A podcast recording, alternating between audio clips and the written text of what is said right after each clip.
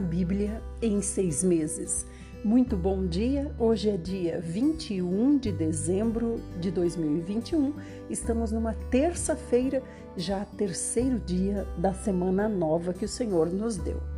Hoje nós teremos terceira carta de João, Judas e um pouquinho de Apocalipse, também Provérbios e Oséias. Vamos orar. Senhor Jesus, obrigada, Senhor. Obrigada porque o teu perdão está sempre disponível para nós se confessarmos os nossos pecados. Senhor, confessamos que somos pecadores, Senhor. Ó oh, Senhor, cada um tem desagradado a ti de maneira diferente, mas o teu perdão está sobre todos nós. Senhor, nós queremos alcançar o teu perdão nessa manhã. Perdoa-nos, Senhor, e nos dá mais uma vez um novo começo.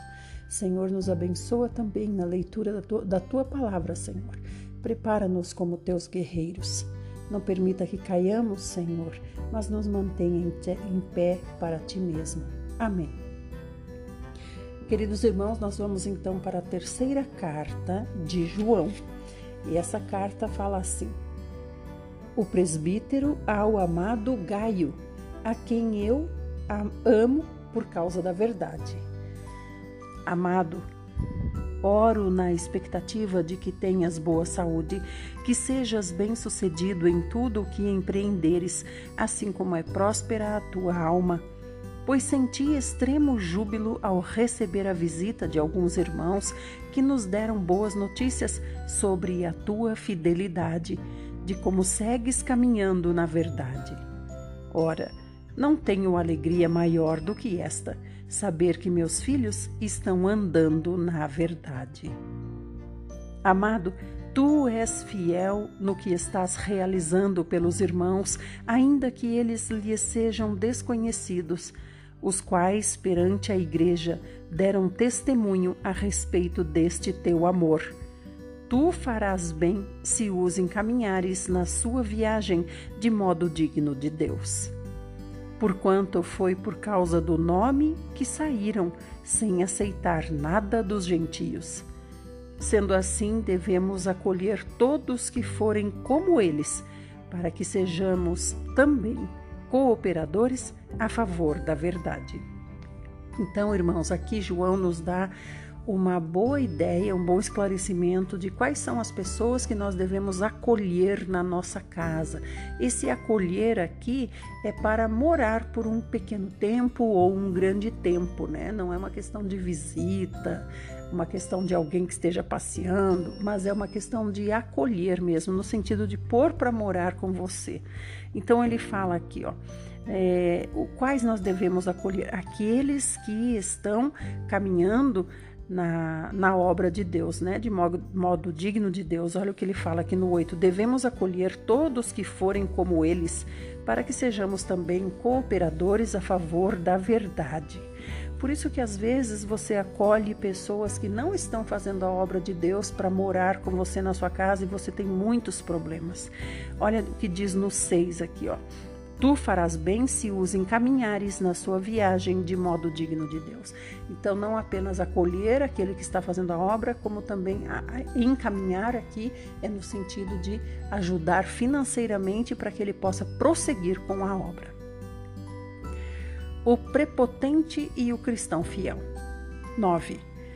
Escrevi à igreja, mas Diótrefes que aprecia ser considerado a pessoa mais importante entre eles, não nos recebe. Por esse motivo, se eu for vos visitar, chamarei a atenção dele para o mal que está fazendo ao proferir palavras insensatas contra nós. Não satisfeito com esse desplante, ele se recusa a receber os irmãos, impede os que desejam recebê-los e os expulsa da igreja. Amado, jamais imites o que é mal, mas sim o que é bom. Aquele que faz o bem é de Deus. Aquele que pratica o mal não conheceu a Deus. Entretanto, quanto a Demétrio, todos tecem bons comentários sobre ele, inclusive a própria verdade testemunha a seu favor. E nós também testemunhamos, e sabes que o nosso testemunho é verdadeiro. Há ainda muito que gostaria de te dizer, todavia não desejo fazê-lo com tinta e pena. Anseio, porém, ver-te em breve e então poderemos conversar face a face. Paz seja contigo. Os amigos te cumprimentam. Saúda os amigos daí, pessoa por pessoa. Amém? Concluímos a terceira carta de João. Agora nós vamos para Judas. Judas, irmãos, era um nome comum na Palestina, né? Um nome comum naquele tempo, né? Então, é, só na Bíblia a gente tem esse Judas, Judas Tadeu, o apóstolo, tem também Judas Iscariotes, o traidor, né? Mas esse Judas que escreve aqui é Judas, irmão do Senhor Jesus e irmão também, é claro, de Tiago. Então vamos lá, Judas. Judas, servo de Jesus Cristo e irmão de Tiago, aos que foram convocados, amados por Deus o Pai e preservados na fé em Jesus Cristo. Misericórdia, paz e amor vos sejam multiplicados. Amados, enquanto me preparava com grande expectativa para vos escrever acerca da salvação que compartilhamos, senti que era necessário, antes de tudo, encorajar-vos a batalhar dedicadamente pela fé confiada aos santos de uma vez por todas. Porquanto certos indivíduos, cuja condenação já estava sentenciada há muito tempo, infiltraram-se em vossa congregação com toda espécie de falsidades. Essas pessoas são ímpias e adulteraram a graça de nosso Deus em libertinagem e negam Jesus Cristo, nosso único soberano e Senhor. Quero, portanto, recordar-vos, embora já estejais bem informados sobre tudo isso, que o Senhor libertou um povo do Egito Contudo, mais tarde destruiu todos os que não creram. E quanto aos anjos que não guardaram sua autoridade e santidade originais, mas abandonaram o seu próprio domicílio, ele os tem mantido em trevas, presos com correntes eternas, para o julgamento do grande dia. De maneira semelhante a estes, Sodoma e Gomorra e as cidades circunvizinhas entregaram-se à imoralidade e a todo tipo de depravação sexual, estando sob o castigo do fogo eterno. Essas cidades nos servem de exemplo. Ora, estes, da mesma forma como alucinados inconsequentes, não apenas contaminaram o próprio corpo, mas rejeitaram toda autoridade instituída e caluniam os seres celestiais. No entanto, nem mesmo o arcanjo Miguel, quando argumentava com o diabo e batalhava a respeito do corpo de Moisés, se atreveu a fazer qualquer acusação injuriosa contra o inimigo, limitando-se a declarar: O Senhor te repreenda. Apesar disso, esses tais levianamente difamam tudo o que não compreendem e se corrompem até nas atitudes mais simples que aprendem por instinto como animais irracionais. Ai deles, porquanto trilharam o caminho de Caim. Ávidos pelo lucro, se jogaram no erro de Balaão e foram tragados pela morte na rebelião de Corá. Essas pessoas participam de nossas reuniões e celebrações fraternais, banqueteando-se convosco sem o menor pudor. Agem como pastores que a si mesmos se apacentam, vagam como nuvens sem água, impelidas pelos ventos. São como árvores sem folhas nem fruto, duas vezes mortas, arrancadas pela raiz. São como as ondas bravias do mar, espumando suas próprias indecências, estrelas errantes para as quais estão preparadas as mais densas trevas por toda a eternidade. Ora, foi quanto a esses que Enoque, o sétimo a partir de Adão, profetizou: Eis que vem o Senhor com milhares de milhares de seus santos, a fim de executar juízo sobre todos e convencer a todos os ímpios de todas as ações malignas que cometeram e de todas as palavras insolentes que os pecadores incrédulos proferiram contra ele. Tais pessoas vivem murmurando e se queixando, dominados por seus próprios desejos impuros. Sua boca proclama arrogância e usam de adulação para conquistar seus objetivos. Vós, entretanto, amados, lembrai-vos das palavras anteriormente proferidas pelos apóstolos de nosso Senhor Jesus Cristo, as quais, os quais vos alertavam. Nos últimos tempos haverá zombadores que seguirão as suas próprias e ímpias vontades estes são os que provocam divisões entre vós, os quais são dominados pelas paixões de suas próprias almas e não têm o Espírito. Vós, porém, amados, edificai-vos na santíssima fé que tendes, orando no Espírito Santo. Conservai-vos no amor de Deus, aguardando confiantemente a misericórdia de nosso Senhor Jesus Cristo para a vida eterna e demonstrai compaixão para com alguns que não possuem essa certeza. Assim como salvai a outros, arrebatando-os do fogo, e a outros ainda, ajudai com a misericórdia e temor, repugnando até a roupa contaminada pela carne. Aquele que é poderoso para vos impedir de cair e para vos apresentar sem máculas e com grande júbilo perante a sua glória, ao único Deus, nosso Salvador, sejam glória, majestade, poder e autoridade por intermédio de Jesus Cristo, nosso Senhor, antes de todas as eras, agora e para todo o sempre. Amém. Amém, aleluia. Terminamos Judas e agora nós vamos para Apocalipse.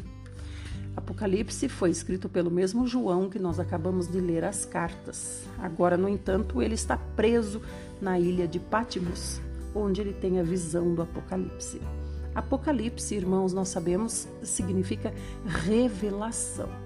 Então, é, foi a revelação que Deus deu para João escrever e manteve até hoje para que nós pudéssemos ler e saber. Apocalipse 1 diz assim: revelação de Jesus Cristo que Deus lhe concedeu para mostrar a seus servos os acontecimentos que em breve devem se realizar e que ele, por intermédio do seu anjo, expressou ao seu servo João, o qual comprovou tudo quanto viu da palavra de Deus e o testemunho de Jesus Cristo. Bem-aventurados os que leem bem como os que ouvem as palavras desta profecia e obedecem às orientações que nela estão escritas, porquanto o tempo desses eventos está às portas. João, às sete igrejas que estão na província da Ásia, graça e paz a vós outros, da parte daquele que é, que era e que há de vir, e da parte do sétuplo Espírito que o assiste diante do seu trono, e de Jesus Cristo, que é a testemunha fiel, o primogênito dentre os mortos e o soberano dos reis da terra. Ele que nos ama e, mediante seu sangue, nos libertou de todos os nossos pecados e nos constituiu reino e sacerdotes para servir a Deus, seu Pai. A Ele, portanto, sejam glória e domínio pelos séculos dos séculos. Amém. Eis que ele vem com as nuvens, e todo olho o verá, até mesmo aqueles que o traspassaram, e todas as tribos da terra se lamentarão por causa dele. Certamente assim será. Amém. Eu sou o Alfa e o Ômega, declara o Senhor Deus, aquele que é, que era e que há de vir, o Todo-Poderoso.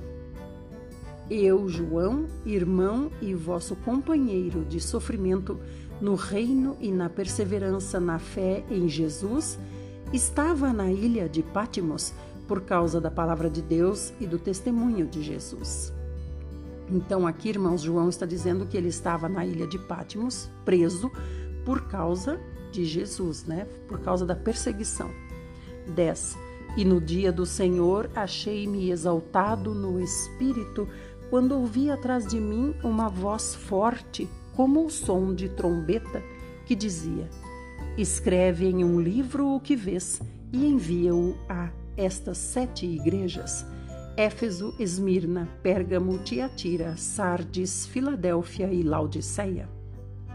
Voltei-me para observar quem falava comigo e, voltando-me, vi sete candelabros de ouro.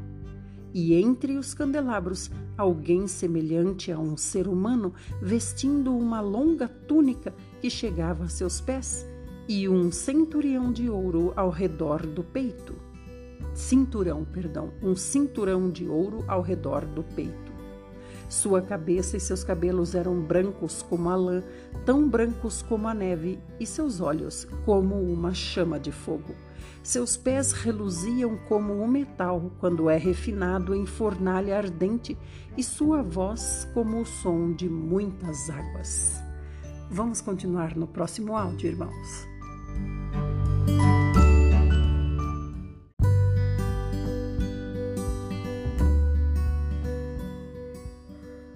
Parte 2, estamos em Apocalipse 1, verso 16. Tinha em sua mão direita sete estrelas, e de sua boca saía uma espada com dois gumes afiados. Seu rosto era como o próprio sol quando brilha em todo o seu esplendor. Assim que o admirei, caí a seus pés como se estivesse morto. Então ele colocou sua mão direita sobre mim e disse: Não tenhas medo, eu sou o primeiro e o último. Eu sou o que vive, estive morto, mas eis que estou vivo por toda a eternidade e possuo as chaves da morte e do inferno. Portanto, escreve sobre tudo o que tens visto, tanto os eventos que se referem ao presente como aqueles que sucederão depois desses. Este é o mistério das sete estrelas que viste na minha mão direita e dos sete candelabros de ouro. As estrelas são os anjos das sete igrejas e os sete candelabros são as sete igrejas. Capítulo 2 Carta à Igreja em Éfeso. Ao anjo da igreja em Éfeso escreve: Assim declara aquele que tem as sete estrelas na mão direita e anda no meio dos sete candelabros de ouro. Conheço as tuas obras, tanto o teu trabalho árduo como a tua perseverança, e que não podes tolerar pessoas más, e que puseste à prova aqueles que a si mesmos se declaram apóstolos, mas não são, e descobriste que eram impostores. Tens perseverado e suportado sofrimentos de toda espécie por causa do meu nome e não te deixaste desfalecer. Entretanto, tenho contra ti o fato de que abandonaste o teu primeiro amor. Recorda-te, pois, de onde caíste, arrepende-te e volta à prática das primeiras obras, porquanto, se não te arrependeres, em breve virei contra ti e tirarei o teu candelabro do seu lugar. Tens, contudo, a teu favor que odeias as práticas dos nicolaítas, os quais eu também odeio. Quem tem ouvidos, compreenda que o que o Espírito declara às igrejas. Ao vencedor, darei o direito de comer da árvore da vida que está no paraíso de Deus. Irmãos, vamos falar um pouquinho sobre isso, o que é essa prática dos nicolaítas aqui que o Senhor está repreendendo. Bom, então eu vou ler o que diz o rodapé aqui da King James. Diz assim: a tradição sobre a prática do nicolaísmo diz assim: na época de João, o sincretismo religioso e filosófico já era tão avassalador nas regiões da Ásia Menor que um grupo em Pérgamo que defendia as ideias de Balaão e alguns outros heréticos em Tiatira que seguiam a Jezabel aderiram ao movimento dos nicolaítas, pois que estes também estimulavam o paganismo e a libertinagem. Então são heresias que eram trazidas para dentro da igreja nesse tempo. Como aqui defenderem Balaão e outros defenderem até mesmo Jezabel. Então veja a gravidade disso. 6. Tens, contudo, a teu favor que odeias a prática dos nicolaítas, as quais eu também odeio. Quem tem ouvidos, compreenda o que o Espírito declara às igrejas. Ao vencedor darei o direito de comer da árvore da vida que está no paraíso de Deus. Carta à Igreja em Esmirna. Ao anjo da igreja em Esmirna escreve: Aquele que é o primeiro e o último, que foi morto e ressuscitado, faz as seguintes afirmações: Conheço as tuas aflições e a tua pobreza, contudo tu és rico. Conheço a blasfêmia dos que se dizem judeus, mas não são. Pelo contrário, são sinagoga de Satanás. Não temas nada do que estáis prestes a sofrer. Eis que o diabo está para lançar alguns de vós na prisão a fim de que sejais provados e sofrereis perseguição durante dez dias. Sê fiel até a morte, e eu te darei a coroa da vida. Aquele que tem ouvidos compreenda o que o Espírito revela às igrejas. O vencedor, de maneira alguma, sofrerá a punição da segunda morte. Essa segunda morte, irmãos, é a que virá depois do julgamento. Depois do julgamento, alguns serão destinados à morte, à segunda morte, e outros à vida eterna. Carta à Igreja em Pérgamo. Ao anjo da igreja em Pérgamo escreve assim: Assim declara aquele que tem a espada de dois gumes afiados. Conheço o lugar em que vives, onde se encontra o trono de Satanás. Apesar disso, permaneces fiel ao meu nome e não renunciaste à tua fé em mim, nem mesmo quando Antipas, minha leal testemunha, foi morto nessa cidade onde Satanás habita. Tenho, contudo, contra ti algumas admoestações porquanto tens contigo os que seguem a doutrina de Balaão, que ensinou Balaque a armar ciladas contra os filhos de Israel, induzindo-os a comer alimentos sacrificados a ídolos e a se entregarem à prática da prostituição. Além disso, tens também alguns que, semelhantemente, seguem a doutrina dos nicolaítas. Diante do exposto, arrepende-te Caso contrário, logo virei contra ti e contra eles pelejarei com a espada da minha boca. Quem tem ouvidos compreenda o que o Espírito revela às igrejas. Ao vencedor proporcionarei do maná escondido, bem como lhe darei uma pedra branca, e sobre essa pedra branca estará grafado um novo nome, o qual ninguém conhece a não ser aquele que o recebe. Irmãos, essa pedrinha branca que o Senhor diz aqui, lhe darei uma pedra branca, é o que o juiz nessa época fazia. Então, o, aqueles, uh, aqueles que estavam debaixo do julgamento, né, sendo julgado por, pelo juiz, juiz da terra mesmo, os que eram absolvidos recebiam uma pedrinha branca com o nome escrito. Então, aqui o Senhor está dizendo: Eu darei a, a pedrinha branca ou seja, a absolvição, né? A, para a vida eterna. Carta à igreja em Tiatira. 18. Ao anjo da igreja em Tiatira escreve: Assim declara o Filho de Deus, cujos olhos são como chama de fogo e os pés como bronze reluzente Conheço as tuas obras, o teu amor, a tua fé, o teu ministério, a tua perseverança, bem como sei que estás servindo muito mais agora do que no princípio. No entanto, tenho contra ti o fato de que toleras Jezabel, aquela mulher que se diz profetiza, porém, com seus ensinos, ela induz meus servos à imoralidade sexual e a comerem alimentos sacrificados aos ídolos. Concedi-lhe tempo para que se arrependesse da sua prostituição, mas ela não quer arrepender-se. Portanto, eis que a farei adoecer e enviarei grande aflição sobre aqueles que com ela cometem adultério, a não ser que se arrependam das suas más ações. Matarei os seguidores dessa mulher, e todas as igrejas saberão que eu sou aquele que sonda mentes e corações, e, portanto, retribuirei a cada um de vós de acordo com as vossas obras.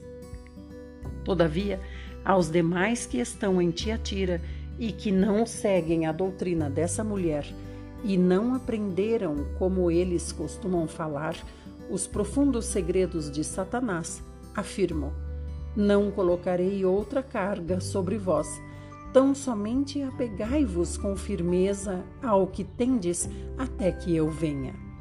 Ao vencedor, aquele que permanecer nas minhas obras até o fim, eu lhe darei autoridade sobre as nações. Ele as governará com cetro de ferro e as reduzirá a pedaços como se fossem vasos de barro. Eu lhe concederei autoridade semelhante à que recebi de meu Pai. Também lhe darei a estrela da manhã. Aquele que tem ouvidos, compreenda o que o Espírito revela às igrejas.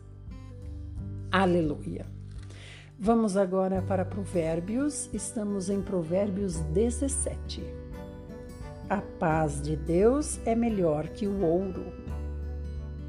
Melhor é um bocado de pão seco com paz e tranquilidade do que a casa repleta de carnes e contendas.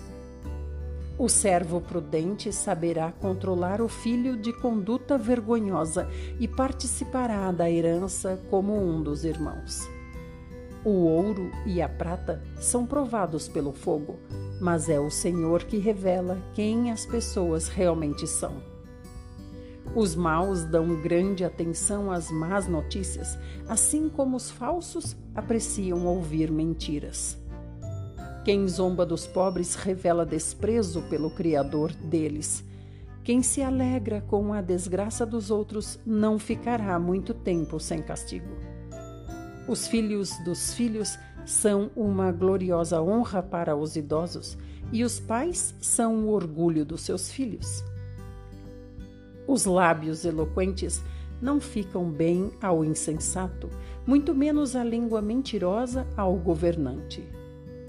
O suborno age como pedra mágica aos olhos de quem o oferece e causa a ilusão de que é possível comprar qualquer pessoa. Aquele que perdoa uma ofensa cobre a transgressão e demonstra amor, mas aquele que a joga no rosto separa os melhores amigos. A repreensão produz marcas indeléveis na pessoa de entendimento mais fortes que cem chicotadas nas costas do insensato. O perverso só pende para a rebeldia, por isso a morte virá para ele como um mensageiro cruel. Melhor é encontrar uma ursa da qual roubaram os filhotes do que um insensato demonstrando todas as suas tolices. A pessoa que costuma retribuir o bem com o mal jamais afastará o mal de sua própria casa.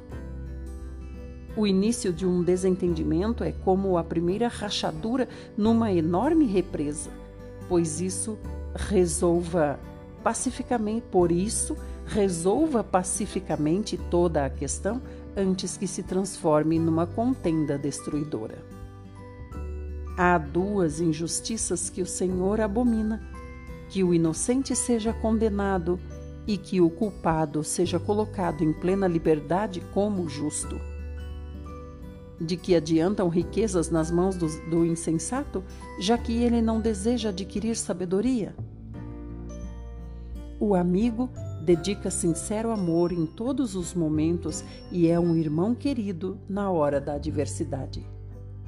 A pessoa sem juízo, com um simples aperto de mão, se compromete e logo se torna fiador do seu próximo. Quem gosta de viver brigando ama o pecado. Quem age com arrogância está à procura da sua própria destruição. O homem de coração maldoso jamais prospera de fato. e o de língua mentirosa logo cai em desgraça.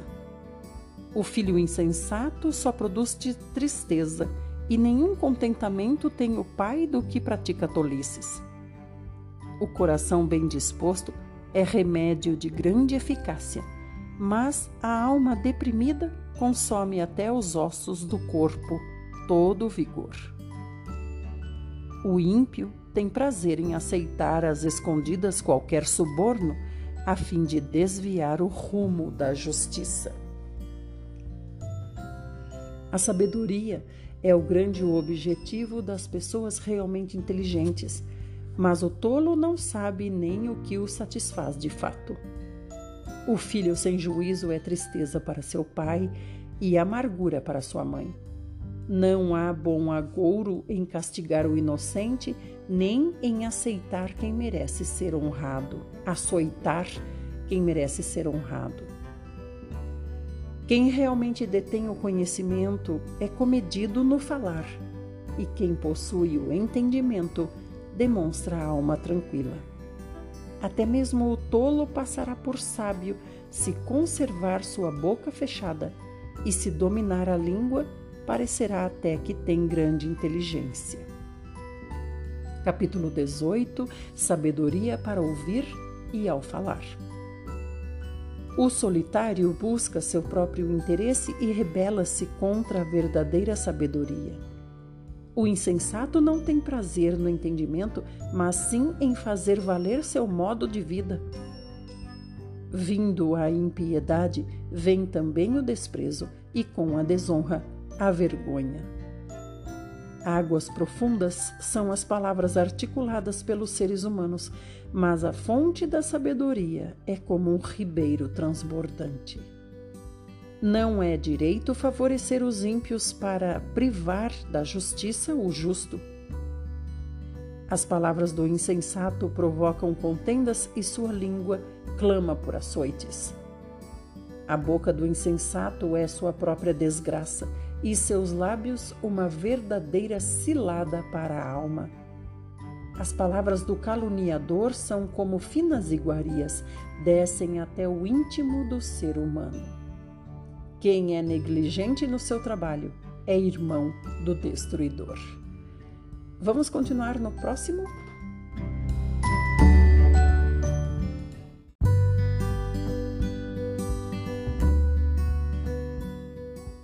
Parte 3, estamos em Provérbios 18, 10. O nome do Senhor é torre forte, sob a qual o justo busca refúgio e permanece seguro. Os bens dos avarentos constituem sua cidade fortificada. Eles imaginam que ela seja inexpugnável. Pouco antes da sua queda, o coração do homem se enche de arrogância, a humildade, contudo, antecede a honra. Quem responde antes de ouvir comete grande tolice e passa vergonha.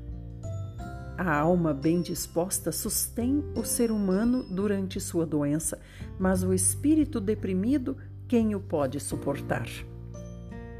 O coração do que possui discernimento adquire conhecimento, e o ouvido dos sábios anseia por mais entendimento.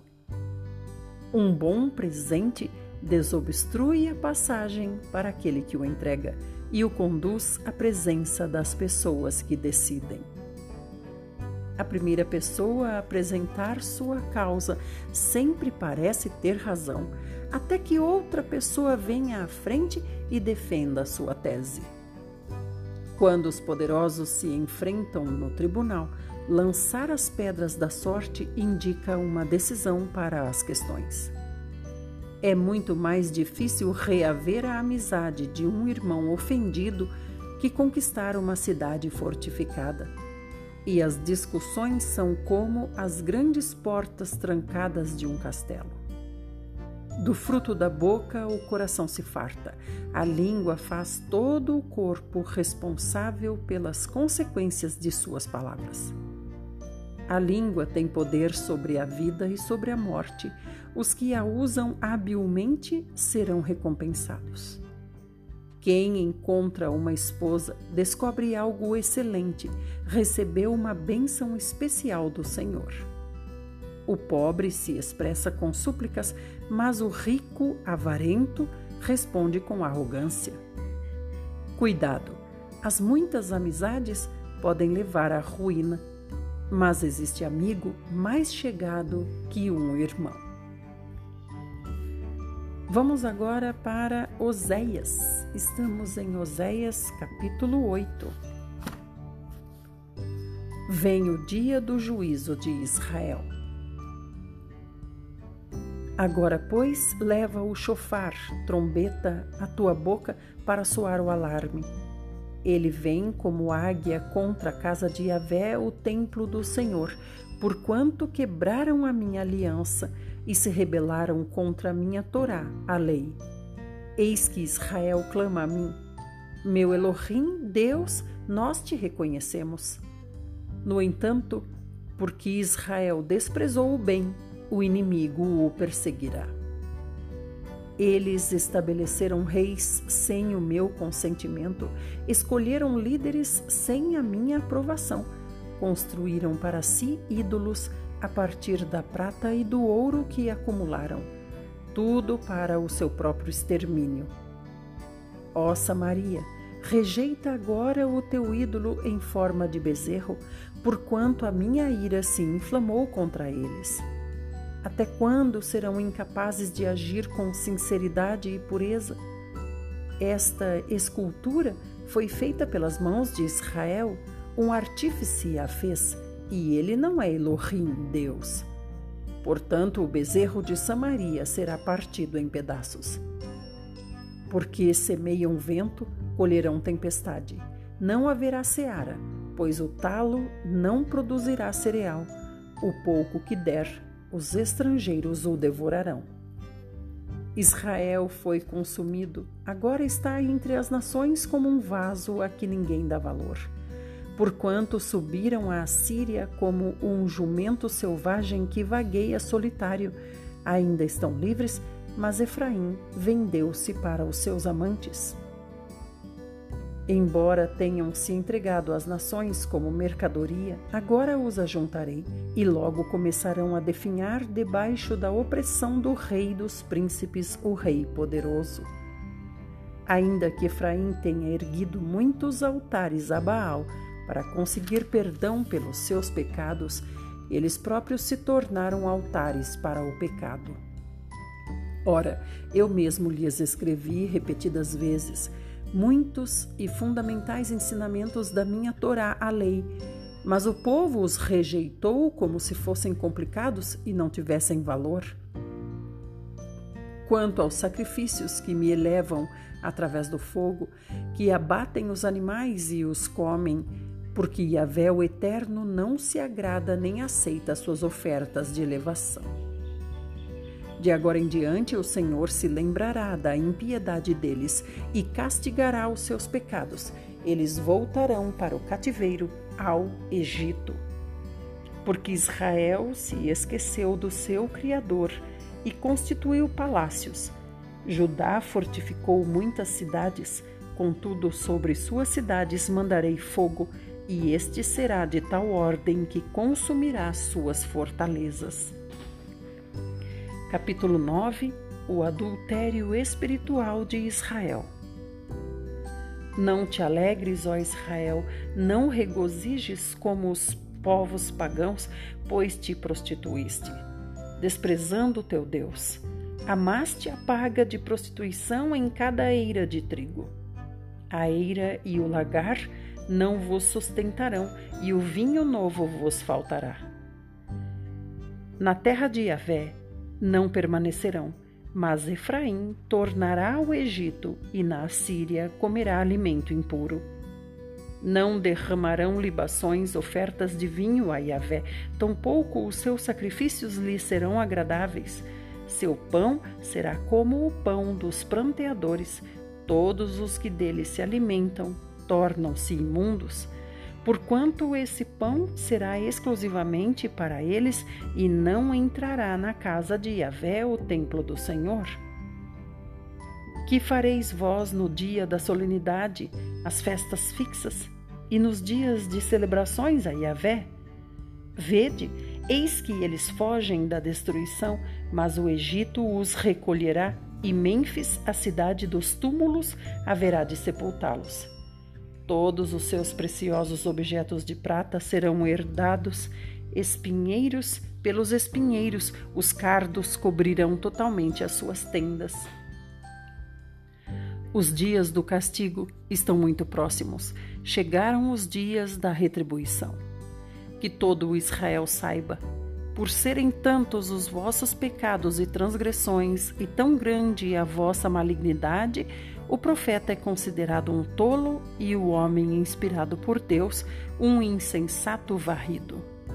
O profeta, sob a direção de Deus, é a sentinela que vigia Efraim.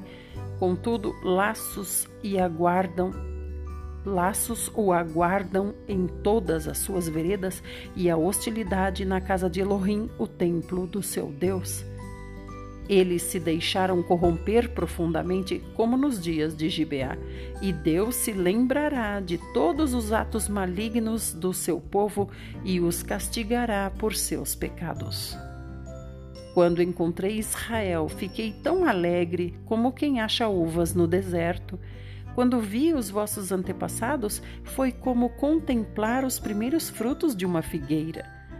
Entretanto, quando eles chegaram a Baal Peor, deus do mundo do monte Peor, consagraram-se àquele ídolo ignóbil e se tornaram tão abomináveis quanto aquilo que amaram. Quanto a Efraim, a sua glória voará como um pássaro que foge assustado. Não haverá nascimento nem gravidez, tampouco concepção. Ainda que venham a criar seus filhos, eu mesmo os privarei da companhia deles, a fim de que não lhes reste mais ninguém. Ai do povo, quando eu me afastar de Efraim. Eis que observei Efraim plantando num lugar aprazível como Tiro, no entanto, Efraim entregará seus filhos nas mãos do matador. Ó Yahvé, que darás a esse povo? Dá-lhes ventres que abortem e seios secos que não possam amamentar. Ora, toda a malignidade do povo de Israel teve início em Gilgal, círculo de pedras, isto é, centro de idolatria. De fato, a partir do que praticaram ali, passei a odiá-los, portanto eu os lançarei fora da minha família e propriedade por causa de todas as suas más atitudes não lhes dedicarei mais o meu amor, porquanto todos os seus príncipes e líderes se revoltaram contra mim. Sendo assim, Efraim está ferido, a sua raiz está seca, eles não darão fruto, ainda que gerem e tenham filhos. Eu matarei a sua prole amada. Eis que meu Elohim, Deus, os rejeitará, porque não lhe deram ouvidos Caminharão, pois, errantes e sem rumo entre as nações pagãs. Capítulo 10 Israel planta o mal e colhe destruição. Israel é uma videira bela e viçosa que cobre-se de frutos conforme a abundância do seu fruto. Assim multiplicou a construção de seus altares. Quanto mais próspera a terra, tanto mais ergueram colunas com arte e esmero. Eis que o coração desse povo foi seduzido e dividido e agora deve carregar sua culpa. Deus demolirá os seus altares idólatras e arrasará suas colunas sagradas. E nesse dia eles exclamarão: É certo que não temos um rei, porque não reverenciamos a Yahvé. No entanto, ainda que tivéssemos um rei, o que ele de fato poderia fazer por nós? Ora, os reis costumam fazer muitas promessas, mas são, não as cumprem, juram falsamente e celebram pactos que não honram. Por isso os litígios brotam como ervas venenosas nos sulcos dos campos arados. O povo que vive em Samaria teme o ídolo em forma de bezerro de Bet-Aven, casa da impiedade.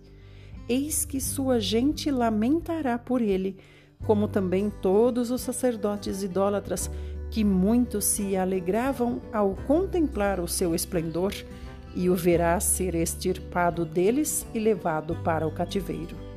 Sim, até mesmo este ídolo será levado para a Síria como um presente para agraciar o grande imperador.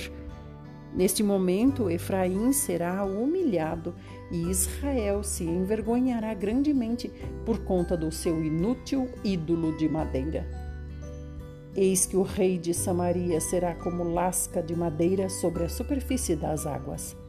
E os altos de Aven, os altares da impiedade, o pecado de Israel, serão despedaçados. Espinhos e ervas daninhas crescerão e envolverão todos os seus altares. E nesse dia o povo clamará aos montes: Aterrai-vos, e gritarão as colinas: Caí por sobre todos nós. Ó Israel, tu tens pecado desde os dias de Gibeá e continuaste errando até hoje. Porventura, a guerra contra os que praticam malignidades não os afetou em Gibeá? Ora, eu mesmo corrigirei o meu povo, quando bem entender, nações serão reunidas contra eles para castigá-los por causa do seu duplo pecado. Porquanto Efraim era uma novilha domada que gostava muito de pisar o trigo para lhe tirar a casca, Assim colocarei uma canga sobre o seu belo pescoço que tanto poupei. Conduzirei Efraim mediante arreios, farei Judá lavrar a terra e Jacó se ocupará de fazer sulcos no solo. Semeai justiça para vós, colhei conforme o amor misericordioso.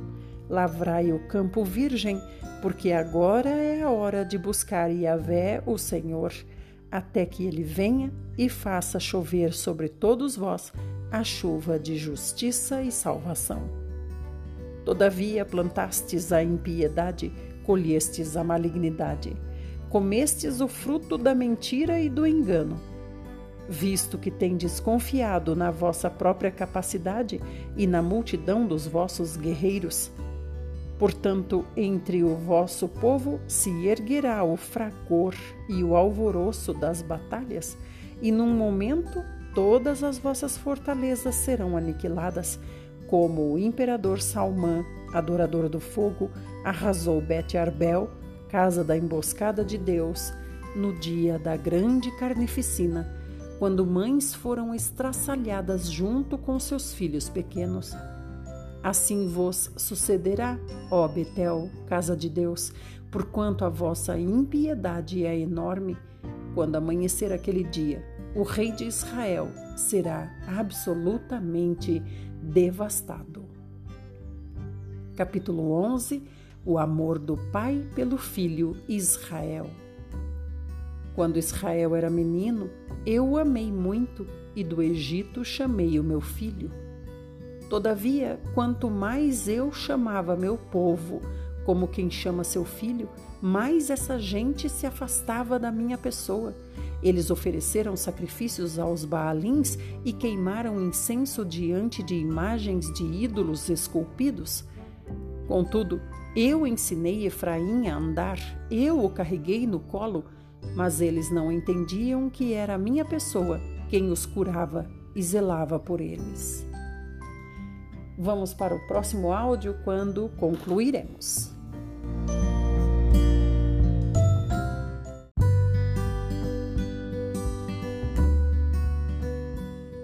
Parte 4 e última, Oséias 11, 4. Eu os conduzi com laços de bondade humana e grande amor. Fui eu quem lhes tirou o jugo pesado do pescoço e me inclinei para alimentá-los. Não voltarão para a terra do Egito, mas a Assíria será seu rei, porque recusam arrepender-se. Eis que a espada descerá sobre suas cidades, destruirá as trancas de suas portas e os devorará nas suas fortalezas. porque o meu povo é inclinado a desviar-se de mim, embora roguem ao Altíssimo, de maneira alguma me adoram. Contudo, como posso te abandonar e entregar-te nas mãos de outros, ó Israel? Como deixaria de te proteger ou te trataria como tratei Admá? Como agiria contigo do mesmo modo como lidei com Zeboim? Eis que o meu coração está comovido toda a minha compaixão está desperta e voltada para ti. Portanto, não executarei todo o furor da minha ira, eis que não voltarei a destruir Efraim. Porquanto sou Deus e não um ser humano, o santo entre vós, assim não virei com todo o meu zelo e cólera sobre ti. Eles seguirão a Yahvé, ele bramará como um grande leão e seus filhos virão correndo e tremendo desde as terras do ocidente. Virão voando do Egito como os pássaros e da Assíria como pombas. Então eu mesmo os estabelecerei em seus lares. Palavra de Yahvé, o Senhor. Efraim me cercou por meio de mentiras, e a casa de Israel com engano, e Judá ainda anda rebelde contra Deus, o Santo Fiel capítulo 12 A condenação de Israel e de Judá. Efraim alimenta-se de brisa, corre atrás do vento oriental o dia todo e multiplica enganos e violência. Estabelece pactos e acordos com a Assíria e manda azeite para o Egito. Eis que Yahvé também tem uma acusação contra Judá, além do que vai castigar Jacó, isto é, o suplantador, avaliando todas as suas atitudes.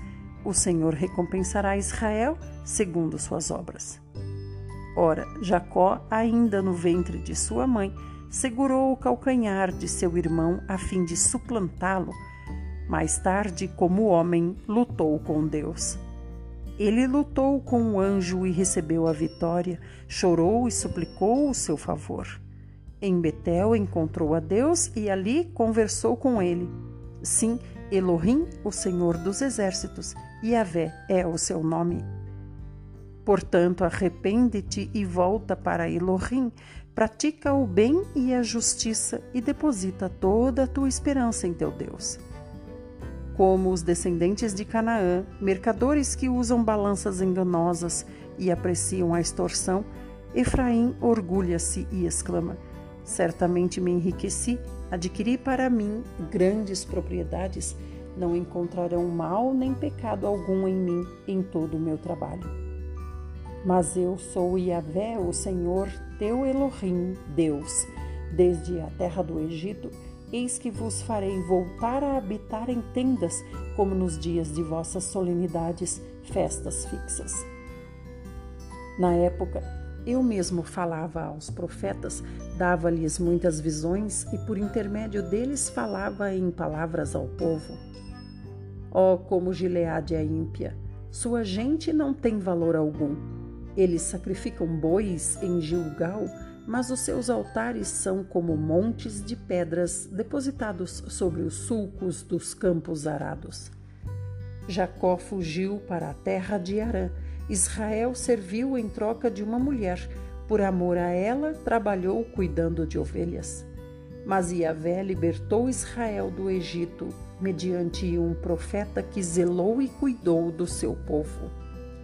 Efraim, com seus pecados, amargamente inflamou a ira do Senhor, e por isso Yahvé fará cair sobre ele a culpa de todo o sangue que derramou e ainda os abandonará pagando assim o desprezo que deles recebeu. Capítulo 13 A ira de Yahvé contra Israel. Quando falava Efraim, havia tremor, todos o respeitavam. Ele era exaltado em Israel, mas tornou-se culpado por causa da sua adoração a Baal e desde então começou a perecer. Hoje, pecam cada vez mais. Com sua prata moldam ídolos de metal para si, imagens elaboradas com arte e muita inteligência, todas obras de exímios artesãos. Chegam a conclamar: ofereceis sacrifícios a estes deuses. e ainda beijam seus ídolos inúteis feitos em forma de bezerro. Por esse motivo, eis que serão como a neblina das manhãs, como o orvalho que cedo evapora, como a palha que se lança da eira e o vento carrega, como a fumaça que sai pela chaminé e logo se dissipa. Mas eu sou Iavé. Vamos ler o 3 novamente. Por esse motivo, eis que serão como a neblina das manhãs, como o orvalho que cedo evapora, como a palha que se lança da eira e o vento carrega, como a fumaça que sai pela chaminé e logo se dissipa. Mas eu sou Yahvé, o teu Elohim, Deus, desde a terra do Egito. Portanto, não adorarão nenhum outro Deus além da minha pessoa. Não há nenhum outro Salvador. Eu zelei e cuidei de vós no tempo do, do deserto, naquela terra árida e calorenta. Quando eu os alimentava, se fartavam e, depois de satisfeitos, tornaram-se arrogantes no coração e, em consequência, me desprezaram. Por isso serei para eles como um grande leão, um leopardo feroz. Ficarei à espreita junto ao caminho. Serei como uma ursa de quem tiraram os filhotes. Eu os atacarei com fúria selvagem e os retalharei. Como um leão esfomeado, eu os devorarei. Como um animal selvagem, os farei em pedaços. Eis que foste destruído, ó Israel. Quem poderá vir em teu socorro? Quem te ajudará? Onde está, pois, o teu rei que te salve em todas as tuas cidades? E os teus juízes, aos quais rogaste, dá-me um rei e príncipes que governem? Sendo assim, deite um rei em meio à minha ira e tirei-o na minha indignação. A malignidade de Efraim está toda devidamente calculada e o seu pecado registrado Dores como as da mulher em trabalho de parto te sobrevirão. É uma criança insensata e negligente, pois quando chega a hora, se recusa a sair do abrigo do ventre e enfrentar a luz. Contudo, eu mesmo os redimirei do, do poder do Sheol, da sepultura, eu os resgatarei da morte eterna. Onde estão, ó morte, os teus flagelos e castigos? Ó Sheol, o mundo dos mortos. Onde está a tua destruição? Eis que agirei sem compaixão nem misericórdia. Mesmo que ele dê fruto entre os irmãos, virá o vento oriental, o siroco do leste, o vento de Yahvé, que sobe queimando do deserto, e seus poços secarão, suas fontes se estancarão. Todos os seus tesouros serão saqueados dos seus depósitos. O povo de Samaria carregará sua culpa, porquanto se rebelou contra o seu Deus. Tombarão todos ao fio da espada, seus filhinhos serão partidos em pedaços e suas mulheres grávidas serão abertas ao meio. Capítulo 14 Há perdão ao Israel arrependido. Volta, ó Israel, volta para Yahvé, teu Elohim, Deus, ó povo de Israel Afinal, foram teus próprios pecados que causaram a tua queda. Agora preparai, pois, o que vais dizer, e retornai para Yahvé, e rogai-lhe. Perdoa toda a nossa maldade e todos os nossos pecados, e mediante teu amor misericordioso, aceita nossa adoração, a fim de que possamos te oferecer o sacrifício dos nossos lábios com os novilhos.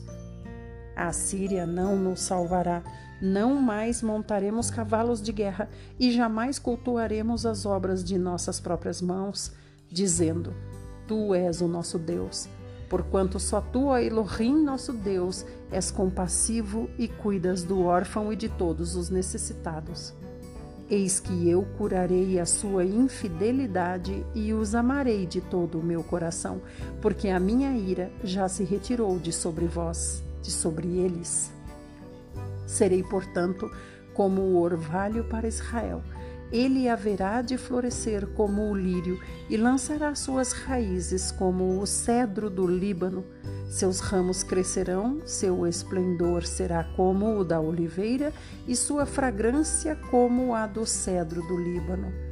Os que habitavam em segurança, sua sombra retornarão, renascerão como o trigo e florescerão como a videira, e o renome de Israel será como o do vinho do Líbano.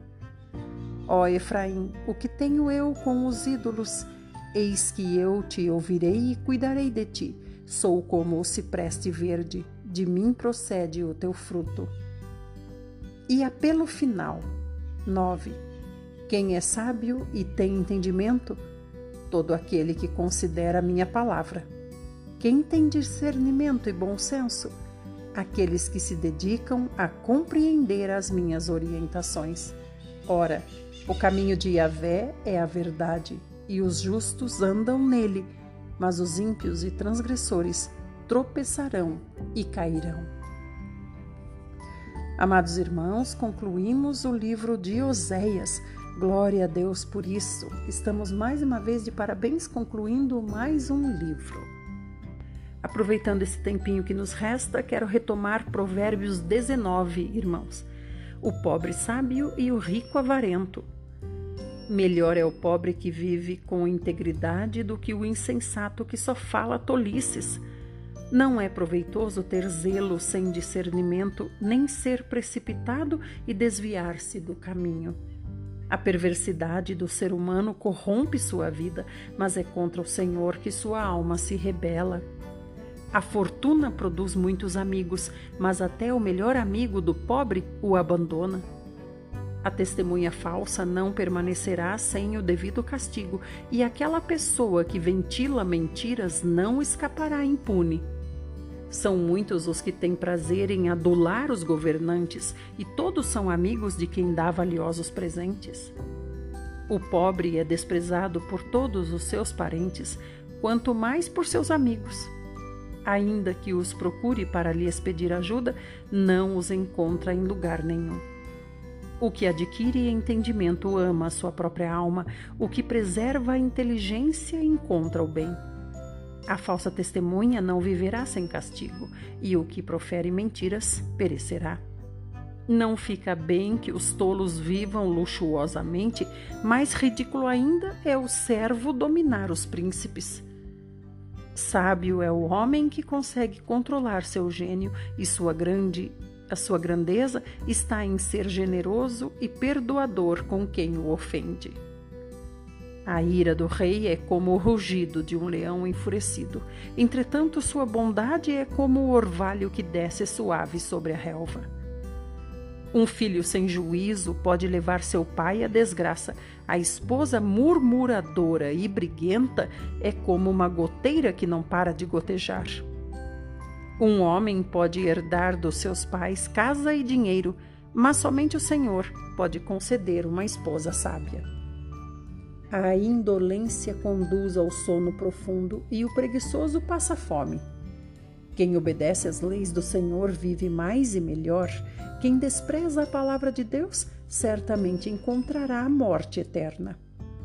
Quem trata bem os pobres empresta ao Senhor, e ele o recompensará regiamente. Disciplina teus filhos enquanto eles têm idade para aprender. Não cooperes para a morte deles. A pessoa iracunda tem de sofrer as consequências do seu mau gênio, porquanto se tu a livrares, virás a ter de repetir tal ajuda vez após outra.